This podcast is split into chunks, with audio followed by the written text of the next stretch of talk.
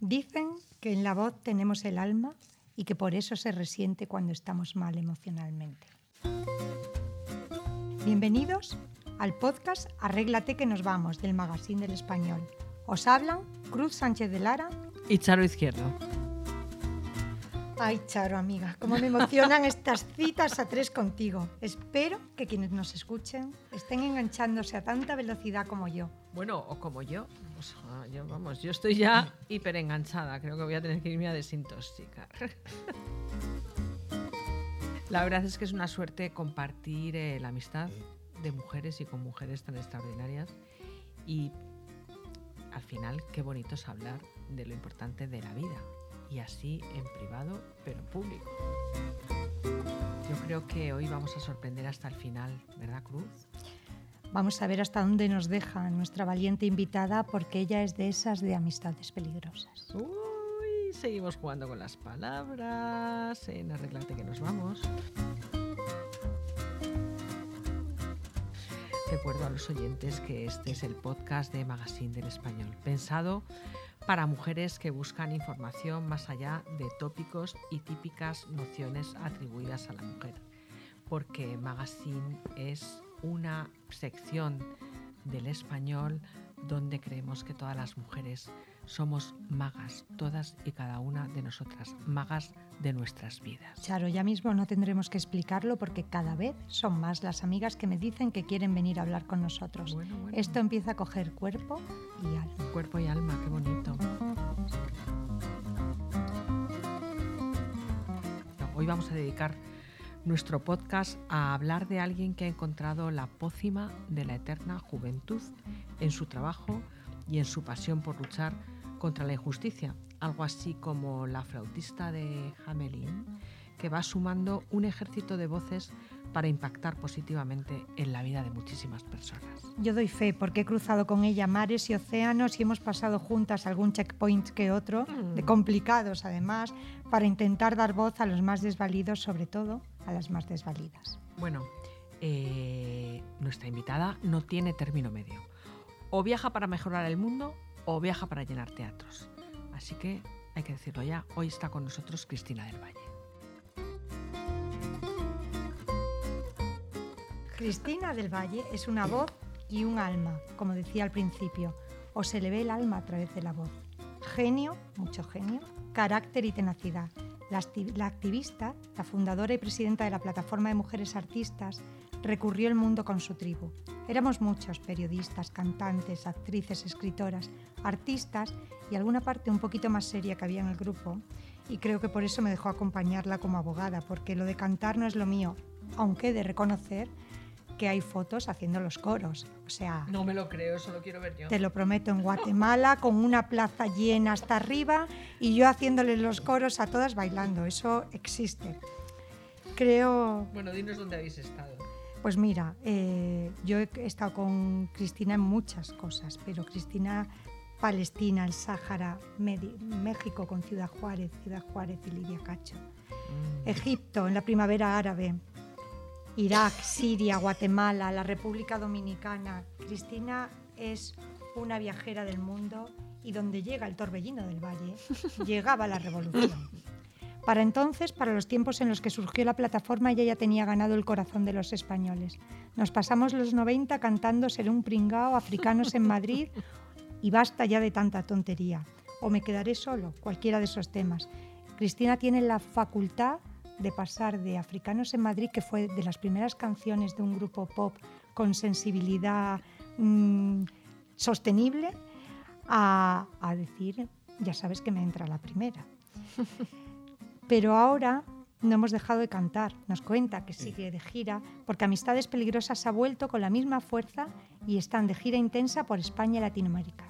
Cris, amiga, te lo digo siempre, tienes hecho un pacto con el diablo. Nadie cree la edad que tienes. Bueno, qué decir ante palabras de dos mujeres inmensas a las que quiero y admiro. Como muy bien decía Cruz, con la que tanto y tanto he compartido a veces eh, vivimos situaciones, emociones y realidades que no vivimos ni, con nuestras propias familias, ni, ni siquiera con nuestras propias parejas. Situaciones que nos unen para siempre y que nos atan el alma y el corazón, por la intensidad y la inmensidad y la grandeza de lo vivido. Y creo que eso es el mayor tesoro que al menos yo atesoro y guardo en mi corazón. Yo creo que mi, ya volviendo al humor del que hablabais, yo creo que mi aspecto y mis cuidados tienen que ver mucho con que estoy soltera. Oye, Cruz, a ver, esto va a haber que arreglarlo. Yo, no estoy mal y he estado 14 años divorciada. O sea, creo que he llegado también muy bien. bueno, el amor de mi vida tiene cuatro patas. Soy una perrimami y, y toda mi vida he vivido con animales, algunos de dos patas, pero vamos, los de cuatro patas los amo y los adoro. Bueno, la época que te dio por el burro. Bueno, tengo un burro en custodia compartida, junto a caballos y a otros perros. Y, bueno, mi pasión es la naturaleza, el campo, el ejercicio. Me apasiona bailar. Nos apasiona bailar, Cruz. Sí, somos bailonas. Somos, muy bailonas. Y luego llevo una vida extremadamente sana, no por ningún tipo de... sino por una cuestión natural. No me gusta, no como carne, no como pescado. Creo que si para alimentarme tiene que producirse un daño hacia un ser sintiente, un ser vivo, mm, obviamente me niego a hacerlo. Y, mi, y, mi, vida es una vida muy saludable, nunca he fumado, nunca he, no he probado el alcohol en mi vida, ni las drogas. Y yo creo que eso también influye mucho. Y luego la genética, ¿no? Toda mi familia, somos cuatro hermanas y mi mamá, y todas somos muy... Nadie nos echa la edad que tenemos. O sea que, y luego que tenemos el privilegio de vivir de lo que más amamos, que es nuestra profesión, que también ha sido una forma de canalizar el dolor de una durísima infancia vivida y compartida. Bueno, eh, después hablaremos de eso hasta donde quieras eh, hablar, pero, pero mm, te has dejado, Cruz, cuando has empezado a hablar, te has dejado una cosa que quiero. Luego, para, luego, llegar, luego entramos, si te parece, en lo más, algo un poco más profundo, pero no hemos hablado de los premios y, el activismo y la defensa de los derechos humanos de la del Valle, como tú dices, em, han hecho que sea una mujer muy galardonada en, España y con premios también internacionales. ¿Son importantes los premios? Bueno, yo sí lo valoro mucho. Hay mucha gente que dice, no, yo tal. Yo los tengo en mi casa, los comparto. Mi mamá los guarda muchísimo y ella se siente muy orgullosa porque de alguna manera hay algo fundamental que creo que también te construye como artista y es el sentido de la gratitud y la humildad. Para mí son dos características fundamentales en un artista que yo no los puedo separar. ¿no? Y, la gratitud, el sentido de la gratitud, ser agradecido, creo que en la vida es algo vital. Para mí cada premio significa que miles de personas o cientos de personas o decenas de personas que no te conocen, que incluso no pertenecen al país en el que tú estás, de pronto reconocen o sienten que lo que tú has hecho ha tenido un sentido para sus vidas o para en pequeña medida para transformar realidades. Y eso para mí se merece todo el amor, todo el respeto, la admiración y por supuesto es un refuerzo fundamental en tantos momentos de soledad, de durísima soledad, de incomprensión, de castigos políticos como he sufrido en mi propia carne y en mi propia piel. Y, esa soledad que yo viví y que siempre la describo con el mismo escenario en Irak, Bagdad, unos días antes del ataque criminal contra todo un pueblo inocente, fuimos al hospital Matsur donde miles de niños se debatían entre la vida y la muerte por la falta de medicinas, por lo que significa un bloqueo, que la gente no visualiza la palabra bloqueo. Y la, palabra bloqueo tiene nombres y apellidos.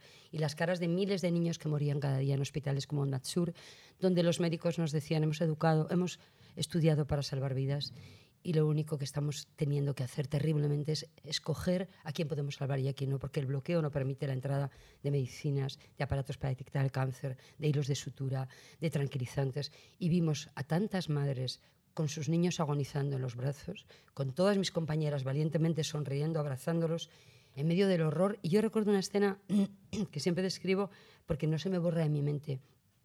Y es muy descriptiva y es un mapa de cómo en ese momento yo que nunca tiro la toalla percibí el mundo ¿no? y me di cuenta frente a una pared blanca que había en, un descansillo de esas habitaciones terribles de la muerte. Yo me derrumbé literalmente, me dejé resbalar la espalda por la pared y me, y me caí al suelo, me quedé sentada en el suelo y de pronto dije, este mundo no tiene solución. Si esta indecencia y esta indignidad y esta inmoralidad la permitimos, es que como especie no tenemos solución. Y ese es un momento para mí que marcó un antes y un después en mi vida. Sí, hemos visto, la verdad es que hemos visto realidades juntas eh, tremendas, ¿no? Yo creo que, que es muy importante, como tú dices, para conservar, para conservar la humildad, conocer el dolor ajeno. Eso es importantísimo y es una de las cosas que te hace rela- relativizar luego las tonterías que tenemos a diario y que, que realmente nos hacen que tengamos que pensar en, bueno, pues eso, en quién está detrás, como la fábula aquella del sabio que miraba para atrás y veía quién se comía los restos, ¿no? Pero yo que te conozco creo que lo bonito de ti es que pasas de ser la que llora en un rincón observando la, la realidad del mundo a cambiar en dos minutos, coger tu, dis- tu disfraz de invencible y, y pasar a esta parte de la realidad. Hay mucha gente que no puede ayudar porque no sabe hacer ese cambio de lo profundo a lo frívolo, que es lo que yo quiero hacer con este podcast un poco, hacer ese cambio. Entonces a mí me gustaría abusar y que nos contaras, porque es verdad que me has vendido una idea que es cierto, ¿eh? Cristina es muy humilde, pero luego también tiene su parte de diva y de artista, muy de diva y muy de artista. Y yo, solo si tú quieres, te he preguntado si había líneas rojas antes de empezar, me has dicho que no, me gustaría que le contaras a nuestros oyentes, sobre todo a nuestras oyentes, cómo superas tu miedo a los aviones y qué es lo primero que haces. Bueno, tengo que deciros que lo he superado. ¿En serio? ¿Ya no? Os lo juro. ¿Pero ya no? Ya no. Vamos, el último vuelo que ha sido hace 10, 15 días, he venido eh, en cabina con todos los pilotos. Eso sí, ya era como, por favor, yo, bueno, pues este a botón para esto no sé cuánto. He visto aterrizar y despegar saliendo de México para España. He volado maravillosa y ¿Pero hiciste eso que hacías siempre? Eh, eso lo sigo haciendo. Pues A ver, cuéntaselo a ¿Qué todos. a ver, Quiero hay saberlo, algo fundamental, pero a ver, que lo hago en todos los sitios. Eh, por favor, que nadie piense mal. Entonces, lo que hago en todos los sitios es como buena ciudadana. No, pero Al tú, principio pero- lo hacía por, por relajarme. Pero cuéntales, o sea, por favor, que se metan Visualizo. en el avión contigo, que Lo se. Vale, yo antiguamente cuando tenía pánico a volar y empezaban las turbulencias y decían, por favor, los El chándal, lo primero el chándal. los- los cin- bueno, primero eh, ponerte el chándal, obviamente, y tal, ¿no? Pero O sea, yo me iba... en chándal. Yo viajé en chándal, vamos, que una vez se llevaron, en mi primer viaje que hice a Viña del Mar, Festival de Viña del Mar, eh, Casino de Viña del Mar, lujo máximo, rueda de prensa, amistades peligrosas, su primera llegada, entrega al disco de oro, una rueda de prensa inmensa, la del Valle, se baja del avión, monísima, va al hotel para intentar cambiarse ropa y la maleta se había quedado en Madrid. No tenía maleta, o sea, no tenía ropa. Iba con un chándal de color gris, con unas babuchas y no tenía más. Y así hice la rueda de prensa en Chile. Fue la llegada triunfal de la diva del Valle, humillada, cual guinda, allí con un chándal gris, despelucada, sin maquillaje y como monísima. Pero vamos, lo que yo hago especialmente en los aviones, que es un servicio gratuito que doy a cada avión, es limpiar eh, exhaustivamente todos los baños. Entonces, cada vez que yo entro al baño y si hay turbulencias me quedo dentro, aunque me llamen las azafatas o los pilotos, por favor, señora, tiene que sentarse dentro, ni muerta. limpiando. No salgo de ese, de ese cuarto que yo digo, estoy en mi casa, estoy tranquila, no veo nada, no siento nada, solo limpiar. Soy una neurótica de la limpieza. Entonces empiezo a limpiar, a limpiar y todo el mundo llamando a la puerta, señora, que salga, que tenemos el cinturón. Y ya encerrada, ahora sí, ahora mis amigas todas detrás, haciendo cola, por favor, que la saquen y tal. Y ese era, em, ese era mi pasado de mujer atemorizada que limpiaba baños. No es, o sea, no es una exageración, lo hemos No, vivido y ha habido que sacarte varias veces sí, de... sí, sí, del baño, por favor. O sea, qué injusticia. O sea, tener una, una persona que lo limpia todo, lo deja. Pero vamos, lo sigo haciendo. Yo cada vez que entro un baño, limpio todo. Ese, el último viaje que iba con, con- allí, íbamos cuchicheando con todas las, las eh, mujeres, las azafatas y las personas que trabajan en las aerolíneas. Y, y y yo les decía, es que ni os molestéis en ir al baño porque yo cada vez que entra y sale alguien, lo limpio. O sea, que no os preocupéis por hacer el trabajo. Ayer vine en AVE, porque vine también de La Coruña, hice lo mismo. ¿eh? o sea, me O sea, tiene- tiene manías de y- y artista, vas, ¿eh? con, ¿Vas con el material o lo, Sí, con su Eh, valleta. su A ver, yo, con tu- como, como me dan siempre los estuches, pues con, o sea, cuando viajas, son viajes largos y tal, ahí llevo de todo. Entonces uso para los cristales los calcetines estos que entregan, que como son calcetines que a mí me dan un poco de aprensión, yo llevo los míos propios, entonces saco los calcetines que hay ahí y con un poquito de, los humedezco un poco con agua y limpio todo el cristal, porque los cristales se llenan, o sea, yo un cristal lleno de goterones no puedo, o No, sea, no, no, es un toque, me pone malísima. Y, y luego siempre pienso en la otra persona, o sea, va a entrar alguien después que se lo encuentre súper reluciente, ¿no? Nadie me lo valora, pero bueno. Oye, Cristina, eh, vamos ahora. mm, Vamos a- sí, vamos a hacer un poco de serio. Un poco más serio, ¿no? ¿Pero ha merecido la Em, pena o no? Total, total, vamos. Total. Lo que quiero es viajar contigo. Em, tú has hablado, has hablado de, de dolor tuyo y has hablado de dolor ajeno. Solo se puede sentir o se puede o se siente más compasión por el dolor ajeno cuando tú lo conoces. Bueno, yo creo que sí. Yo creo que el haber sufrido te construye también con una capacidad que es la capacidad de, leer a través de los ojos el alma de la gente. Y a mí me ha ocurrido desde niña y creo que desarrollas una capacidad de empatía brutal. Yo desde muy niña detectaba a las niñas que estaban sufriendo y a las niñas que tenían problemas. Siempre, o sea, mis hermanas siempre se negaban a ir a los campamentos, típico de las vacaciones, mis hermanas a la playa y tal. Y yo siempre iba a campamentos conflictivos donde había niños con problemas de socialización o niños abandonados o niños con problemas de, violencia. Y yo hacía siempre mediación desde que era una enana. Entonces, a mí siempre me ha apasionado el- la, la sensación de, de, mm, de que es posible sacar a la gente de su infierno cuando uno es posible de salir del suyo. ¿no? Y creo que hay gente también eh, que no tiene las mismas capacidades que tiene uno o las mismas fortalezas. Estamos construidos con vidas y con mochilas e historias tan diferentes. Y entonces eh, sacar a la gente de sus infiernos eh, cuando ves que tú puedes hacerlo o ayudarles, para mí es, es una necesidad vital, vital, quizá porque lo aprendí de mi mamá. Yo no concebía mi casa sin, sin que fuese un espacio de socialización donde miles, decenas de niños y, y mamás se escondían ¿no? en un momento histórico donde no existían ni casas de acogida y donde las mujeres víctimas de violencia eran además castigadas socialmente y jurídicamente. ¿no? Eh, como el caso de mi mamá, que se escapó con todas nosotras en un coche eh, minutos antes de un intento de asesinato y, tuvimos que estar bueno, pues encerradas, desaparecidas. Entonces, cuando has vivido todo eso, si no tienes la capacidad de sentir que tienes una deuda con el mundo también y con otros niños y niñas que han vivido eso, como hacía mi mamá, eh, nos decía hace tiempo, eh, gente, que luego ya de mayor, nos decía, "Jo, cada vez que íbamos a tu, casa, a tu casa, en la planta arriba de vuestro chalet, siempre había montones de zapatitos de niños y niñas que dormían.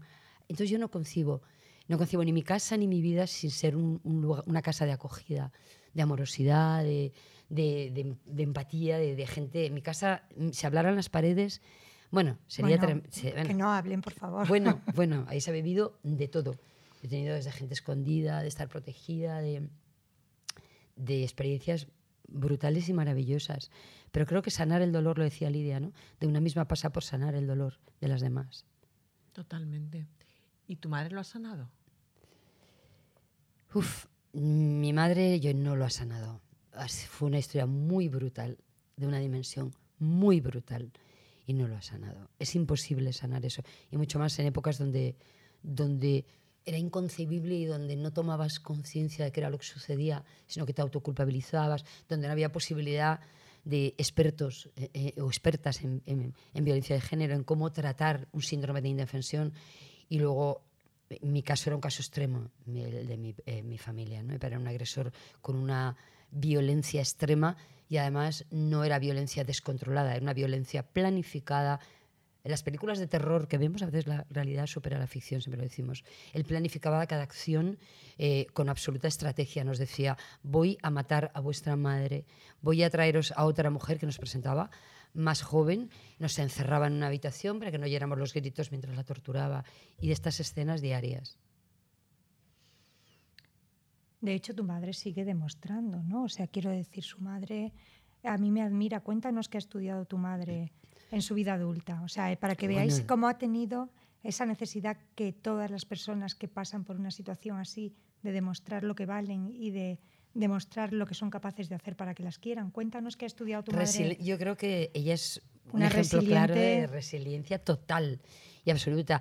Mi madre, antes de, de casarse con el impresentable al que me niego a llamar padre, era, era una persona que estudiaba, que era una apasionada del arte. Mi madre es una mujer que tiene 87 años y está llena de vida y está en el coro de la universidad, es cultísima, le vuelve loca la lectura. eh, estudió cuatro carreras cuando yo se separó de este criminal y pudo salir adelante y salió viva, milagrosamente viva de todo esto. pues se puso a estudiar filosofía, filología, psicología y no sé qué más cosas. Y sigue estudiando y va, está en el coro universitario para Con 87. 87 Y años. tú vas camino, porque, o sea, tú vas camino del coro, el coro universitario, no, pero Total. tú a los 87 yo te veo como sister Act. Vamos, ni lo dudes. Bueno, y cantando y baila, cantando y bailando y con tu burro. Bueno, eso, bueno, re- espero retirarme al campo, que es mi pasión también, pero yo quiero morirme en un escenario. No, el otro día lo decía públicamente, a mí nadie me va a retirar, nadie que no sea el público. Es que con lo pequeñita que eres, ¿cómo te creces en el escenario? eh? O sea, aquí la veis, ¿qué tal? Que es así como recogidita y en el escenario es Como una. grandísima, una o sea, como sí, un holograma de sí misma. Bueno, yo creo que nos pasa a todas las personas. eh, que yo creo que todo el mundo tiene un talento, ¿no? De alguna manera. Y todos nos transformamos cuando estamos disfrutando de lo que más amamos. Pero es verdad que, que el ser, el tener una vocación, el ser artista, te confiere también una capacidad también de sensibilidad. O sea, la, yo siempre lo digo, ¿no? De pronto es como cuando tú dices, bueno, descríbeme qué estás viendo en este león, ¿no? Del español. Dices, bueno, pues estoy viendo El periódico líder. Pues habrá gente que dirá, pues estoy viendo unas rayas, unos dibujos, una tal. Y de pronto alguien dice, no, es, pues me está provocando una sensación, me está llevando y, llevando a un lugar, a la selva, a la libertad, me están provocando los olores de, de la tierra. Es decir, la capacidad de que tus poros de la piel estén abiertos y tengas la capacidad de leer en las emociones de los demás o en las cosas, te confiere también algo que es muy doloroso también, que es la capacidad de estar constantemente abierta con tus emociones, eh, con las carnes abiertas, ¿no? Y eso para lo bueno y para lo malo provoca situaciones emocionales de subidas y bajadas con las que es muy difícil convivir, ¿no? Los artistas tenemos un nivel de desequilibrio emocional y vital también que forma parte de ese encanto para el público, pero para nosotros es a veces muy torturante. ¿Y ¿no? cómo lo equilibras? No lo equilibra. No- bueno, yo creo que lo equilibro con la vida que llevo. Nunca he buscado, es verdad que a veces, mm, yo recuerdo que el primer año que Amistades eh, se desbordó, hicimos una gira de 125 conciertos sin estar preparado para ello. Yo acabé ingresada en urgencias con agotamiento extremo y 36 kilos. Entonces, ya no sabía ni quién era. Entonces, hay un momento en el que tú pierdes las riendas de tu vida cuando corres ese tipo de locuras. Pero yo siempre mantuve algo y era que el descanso era una cosa fundamental y jamás buscar estímulos externos. ¿no? El tema de las drogas, que es muy fácil. Es decir, me tengo que espabilar, me tengo que tomar algo. Y yo nunca lo he buscado eh, en lo que no fuera el descanso, el beber agua, el comer sanamente. Y creo que eso me ayudó muchísimo. Cris, y si yo te digo somos una y cada una todas las demás, tú y yo nos emocionamos. Lleva gafas de sol, pero estoy segura que está Sí. con la lagrimilla. Sí, así es. Explícales a todos por qué. Bueno, porque mm, es un himno que escribió una compañera eh, que... No te animas, ¿no? Ah, sí, claro, por supuesto. Y eso que llevo cuatro conciertos, ¿eh? pero vamos, me animo. Ay, Esmeralda Grau lo compuso en Ciudad Juárez, México, donde estuvimos, eh, por supuesto, con Cruz a la cabeza. eh, y es una canción que siempre en cada escenario del mundo la llevamos. Cuenta la historia de las mujeres asesinadas en Ciudad Juárez. Y, y para nosotros es un himno con el que terminamos en cualquier del- lugar del mundo, todas, artistas, eh, abogadas, escritoras, políticas, porque esto nos une a todas. ¿no? Y la canción dice, somos una y cada una somos las demás. So- somos, somos, somos una y cada una todas las demás.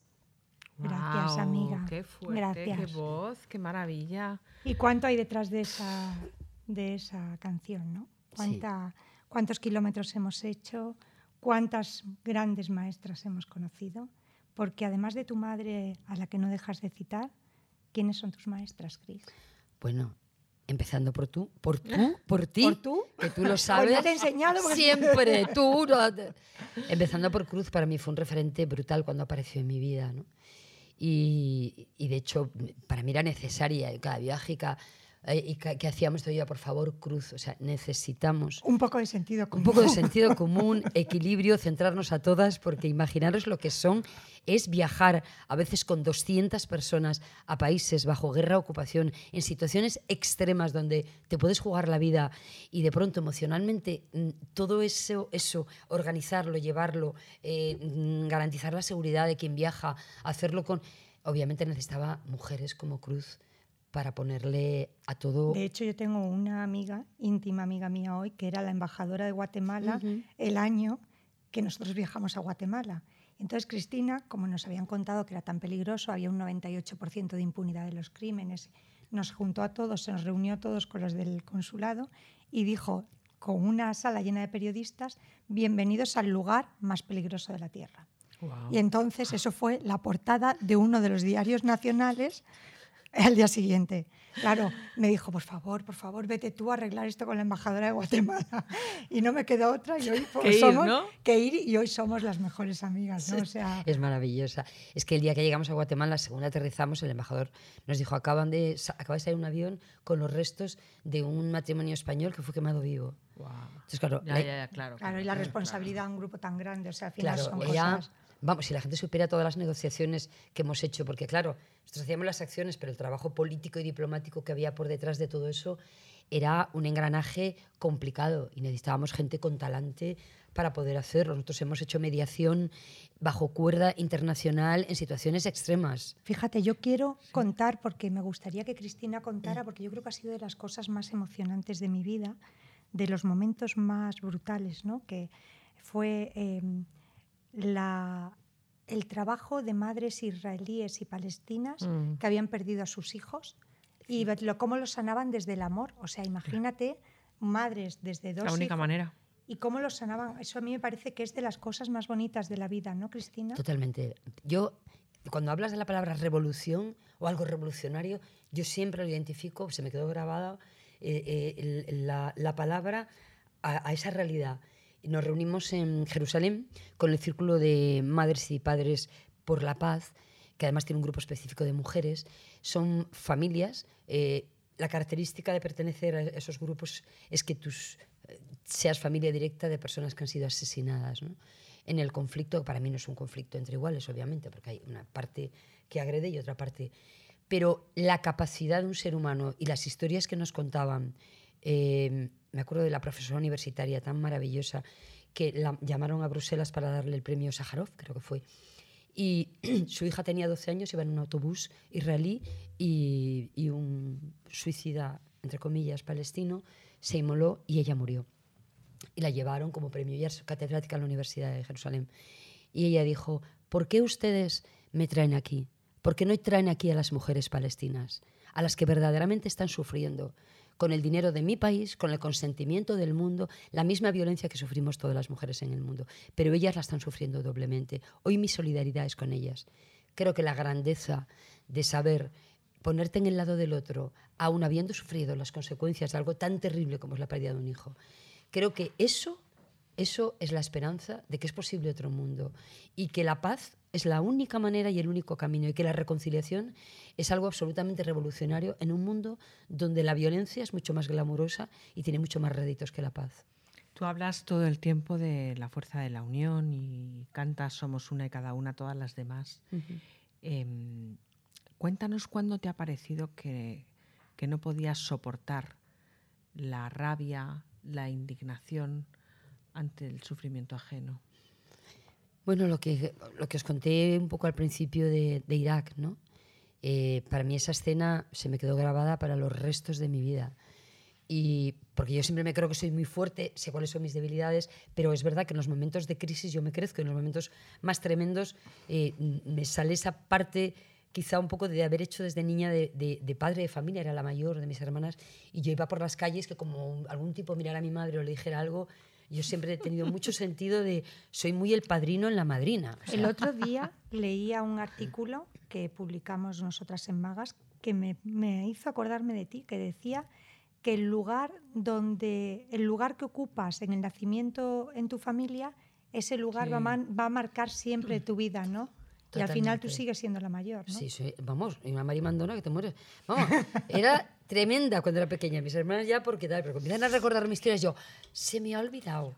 Dice, vamos a ver, del Valle, que nos llevabas a todas detrás cuando íbamos por las calles. O sea, del Valle era tan marimandona y tan líder que decía, tenéis que ir un paso detrás de mí, porque soy la mayor. No. Tal cual. Y entonces iba como contándolos, y mis hermanas que eran súper guerrilleras. Bueno, yo acabé un día ya, era imposible luchar contra ellas, las encerré en un armario y me llevé las llaves. Bueno, bueno, bueno, bueno, A- bueno, bueno. y mi madre por-. La reproducción de los roles. Por ¿eh? toda la casa buscando. Oye, como no, se no, nos no, ha ido esto el tono un Sí, poco un para poquito, arriba, sí, vamos a sí. jugar, vamos a hacer un juego. Vale. Te decimos una palabra cada una y tú nos dices lo primero que te venga a la cabeza. Vale, ok. Venga, Charo. Palestina. Injusticia. Maltrato animal. Repudio total y absoluto. Bailar. Pasión. Celos. Nunca los he sentido. ¿Y cuando lo sienten los demás? Es que te he visto que te zafas, guapa. No, es que es verdad, ¿eh? Yo, eh, yo creo que tiene que ver con las debilidades, ¿no? Y con las inseguridades. Amistad. L- sagrada, ¿Y amistades? peligrosas. María José y Carmen. Mis hermanas y mi familia que son mi, mi todo, mi, mi suelo, mi tierra y mi vida. Derechos humanos. La línea fundamental que tiene que eh, atravesar cualquier realidad social, cualquier letra de cualquier canción, cualquier música y, y cualquier momento vital y, y el sentido de, de estar en la vida. Lealtad, Cristina, lealtad. Sagrado, fundamental. Yo eso soy absolutamente, vamos, lo más importante para mí de mi vida. Y aquí con una mujer leal que tiene hecho un pacto con el diablo, que está guapísima, que se debe hacer una camiseta para el próximo concierto con su edad, porque es que nadie se lo creería. Cristina sigue igual que cuando tenía 25, o sigue, Cristina sigue siendo esa niña líder que tiraba de sus hermanas dos pasos por detrás, ¿no? Espero que no la sigan cerrando en el armario. No creo que María José y Carmen se dejen, que que, son amigas. y es un placer siempre, es un gusto para nosotras contar con tu amistad, con tu presencia y sobre todo, Cristina, con tu humildad, con esa generosidad que yo creo que te define sobre todas las cosas. Gracias por este arréglate que nos vamos. Y por favor, no dejes nunca de cantar. Gracias. No os podéis imaginar en el momento que hemos hecho esta entrevista lo que supone para mí de medicina para mi alma herida. Gracias. Que no te hieran, Cris. Ya no hay más heridas. por no hay más heridas. No hay que dejarlo, no dolor. Esto ha sido Arréglate que nos vamos, un podcast de Magazine del Español.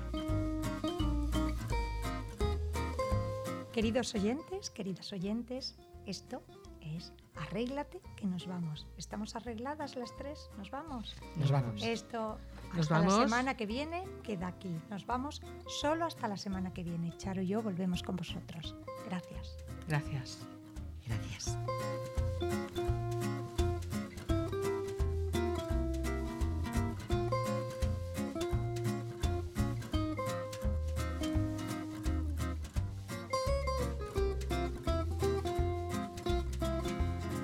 Is Ryan here, and I have a question for you. What do you do when you win?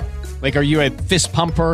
A woohooer, a hand clapper, a high fiver. I kind of like the high five, but if you want to hone in on those winning moves, check out Chumba Casino. At chumbacasino.com, choose from hundreds of social casino style games for your chance to redeem serious cash prizes. There are new game releases weekly, plus free daily bonuses. So don't wait. Start having the most fun ever at chumbacasino.com. No purchase necessary. Group. Void were prohibited by law. See terms and conditions. 18 plus.